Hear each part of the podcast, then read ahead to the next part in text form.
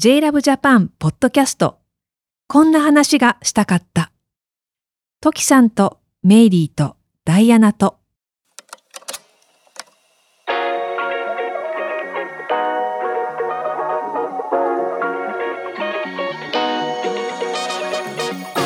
ふと集まった3人が誰ともできないけど誰かとしたい話をお届けする。こんな話がしたかった。歌手の時あさこです。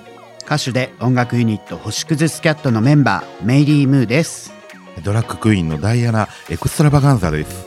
こちらのエピソードは続きになりますので以前公開したエピソードを最初に聞いてください。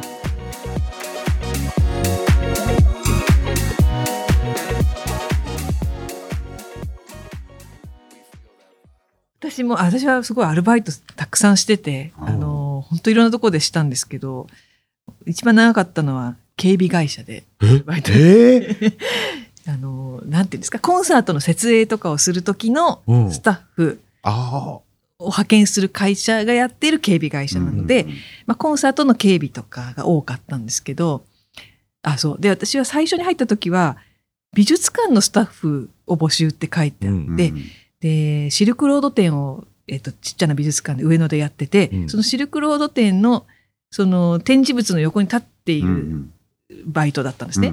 でずっとそれが続くのかなと思ってたら、まあ、派遣だったのでじゃあ次の現場は、えーちょっとし渋谷公会堂に行ってくださいとか、うんそういう感じだったんですよ。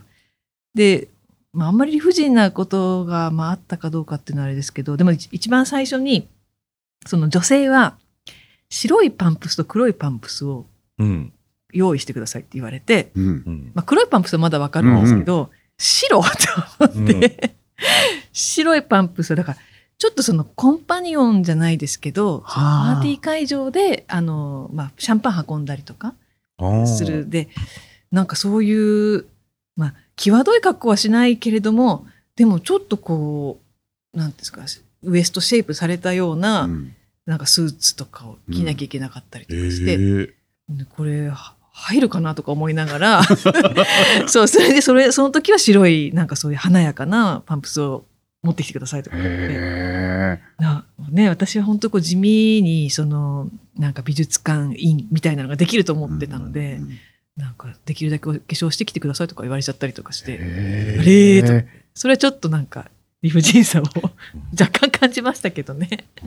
いや最初からあの女募集っていうかこう あの向こうが女を要望してるとは限らないところうん、なわけですからね。そうそうそうそうそうそんなことあんのね。だか。ら結構昔だったんでねそういうなんかジェンダー意識みたいなのも、まあ、ちょっと曖昧でうん。曖昧っていうなんかなんつうかな浅いというか、うんうんうん。だからこう男性はすごい力仕事をさせられてたりとかああのなんかサーカスシルク・ドゥ・ソレイユがはら流行った時でーはい。でうちの会社でもそのシルク・ドゥ・ソレイユみたいなこあのサーカスのこう興行をなんか呼ぶみたいなことを聞いて、それで最初なんか電話受付とかで言ったんですけど妙になんか客席が数が少ないなと思って、うんでいざそのサーカス団が来るっていう時はもうその現地のスタッフとして現地に行ったんですけど当時なんかゆりかもめができたばっかりの時代で、でゆりかもめに乗ってなんか当時94年とか6 5年とかうんの頃って、あのゆりかもめの沿線のあのなんかお台場とか、うん。何にもなかったの覚えてます、覚えてます覚えてます。もう本当に野原みたいな、コンクリート野原みたいな、何にもなくて遠くにあのフジテレビのあのがね、はい。あの球場のあるものが挟まったあのビルがポンって見えてであと数年後にあっという間にここにああいう建物が立ち並ぶんだよとか言われながら、でそれに乗って行ってで着いたら有明の何にもない本当に野原の真ん中にちっちゃいテントがあって 嘘でしょってなってみんなお客さんはシルク・ドゥ・ソレイユだと思ってうん。ワクワクして来てるわけですよ電話応対の時に感じてたけど、けどこれ来たらびっくりするんじゃないかなと思って、うん。でいざその本番が始まったらそのテントって放射状になってるじゃないですか、はい。あの放射状になんかこうねビッてこうテンションがかかってて、うんで空中ブランコとか一応あって、うんで空中ブランコの時に特にすごく揺れるからそのテンションをかけ直さなきゃいけなくてその男の子たちのスタッフはみんなスーツとか着てんのになんかその放射状にロープがあるんですけどうん。そのロープをグッてえー、手人動力？外側に向かってみんな 5分ぐらいずっとやってたりとかして。すごい。8時だよ、全員集合の裏側みたい。なね。バイトって何でもやらなきゃいけないんだなって思った。まあ当時90年代あたりまではまあそんな感じというかうん。男には男求められて、うん。うん女は女求められてみたいなのね、割と当たり前な感じでしたもんね。あそうね。確かにね。確かにそのホテルでも、うん。あのまあたまにお座敷とか個室でコンパニオン呼んでみたいなうんうんこともあったんだけれども、うん。それとは別にあの最上階にこうん。う展望レストランみたいなバーみたいな、はいはい。こう夜景が見えるみたいうん。なレストランがあって、そこの階の従業員だけは、けばいのよね、なんか、みんな。あ男はホストみたいだし、女の人はなんかブルーのロングスカート履いて、すごいこう黒髪こう、なびかして。化粧濃いのよ。なんか、ホテルの人間なのあに。え男の人もそういう感じなの男の人もね、ちょっと、ちょっとチャラいのよね。なんだか。あパシッとはしてるんだけれどもね、うんうんうんうんホテルだから。だから他の階にはちょっと考えられないような、こう、妖艶なムードが漂っていて。で、その人たちが、あの、従業員食堂で同じもん食ってるっていう。ミートボールに乗ったスパゲッティとかさ、そんな波打つ髪の毛で食べてんのよ。か。じゃあそれはもう好きでやってるとかじゃなくて、まあそこにはい、そのフロアに配属されたら、まあなんかそういう美容の部員じゃないけど、なんかそういう人が入って、なんかディレクションがあるんでしょうね。多少はあるんでしょうね。うんあの、化粧これぐらいしろとか、お前化粧薄いとか、髪の毛もうちょっとなんとかしろとか、多分言われるんですよ。今の時代だとちょっとそれ考えらんないだろうなっていう、うん今のホテルとか別にこう夜景が見えるフロアでもそんな人いないわけじゃないですか。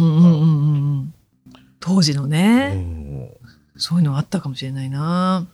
今割とね、どこのホテルでももうちょっとこうアースカラーというか、なんか、どこ行っても同じような内装でちょっと木目で、ううんん。みんななんか寝ぼけたみたいな色の服着てね。中間色な。あの、女の人も結構パンツスタイルだったりとかしてね。多いですよね。うん。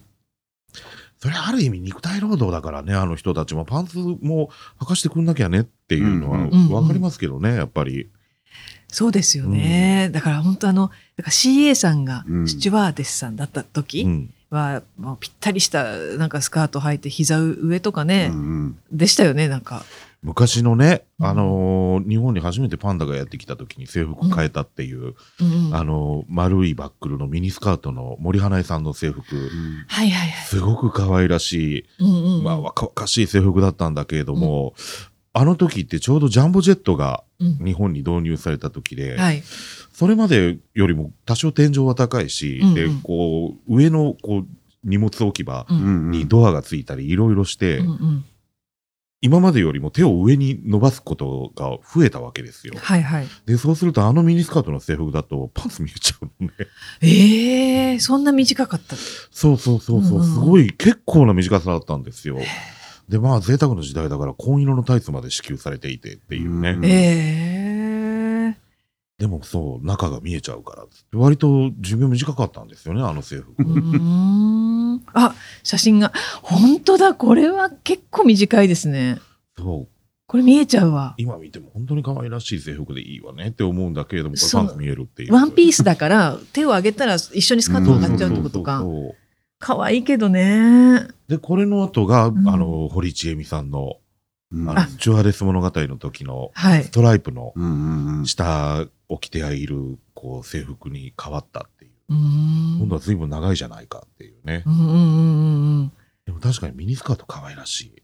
うん。うんでもね、みんなが履きたいと思ってるかって言ったらね、そうでもなかったりするからね。うんに制服って、そういえば、そういう意味では本当理不尽なね、ものでもあるかもしれない。人によっては。うん私はなんかそういうのはあんまり好きじゃなかったので、その、なんですか、女性っぽい感じのものが、なんていうんですかね、その、こうセクシーに見える服とかをうん着なきゃいけないとかいうのがもう意味がわからなかったですうね。ん自分でね、なんかその日の気分で着たいんだったらいいけど、うんうんなんかうちの中学の制服が、なんて言うんだろう、スカートのにベストがドッキングされてるみたいなデザインで、うんうんうんで、実際なんかボタンで取り外しできるんですけど、そのだから脇がないんですよ。その前だけ、前と後ろだけ、なんていうのかな。ジャンバースカートの変形みたいな。あそうそうそう。で、脇ががっつり開いてる制はいはい服で、で、その、その脇がこうスカスカなのがすごい気になってて、いつも。うんうんでやっぱりこう電車に乗るとこの隙間から脇からこう手入れられたりとか、ね、いやへ え。そうそうそうっていう人が続出してやめななしになったんですよね、うんだからななんとなくなんとなく嫌だな不安だなと思ってたらやっぱりそういうことがあったりとかね、だからで今でも制服もなんか選べるんですよね。その学生も。なんかズボン履いたり、うん。男の子がスカート履いてもいいのかな。うん。っていう学校もあるみたい。うんうん。いい時代だなと思ってそれは。うん。毎日毎日でも私ズボンでしたけどね。あのあのプリーツスカートの下にあ。ジャージを履くっていう、すごいダサい感じでまあ通ってましたけど。落ち着かないから本当に。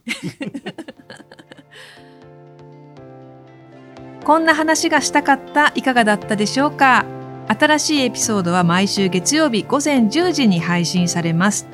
こんな話がしたかったのアフタートークもっとこんな話がしたかったが JLove Japan のニュースレター並びに LINE お友達ご登録者様限定で配信されています。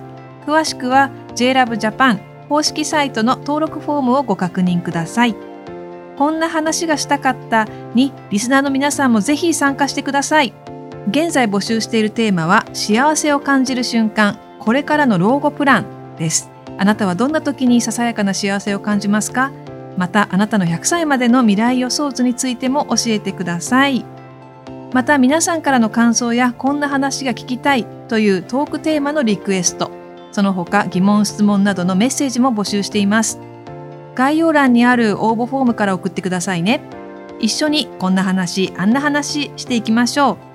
そしてこんな話がしたかったをフォローすると最新エピソードが自動でダウンロードされますので私たちの配信を逃さず聞くことができますまた Spotify と Apple Podcast では番組への高評価もお待ちしていますそれでは次回の配信でお会いしましょうさようならごきげんよう。ごきげんよう。さよなら。またね。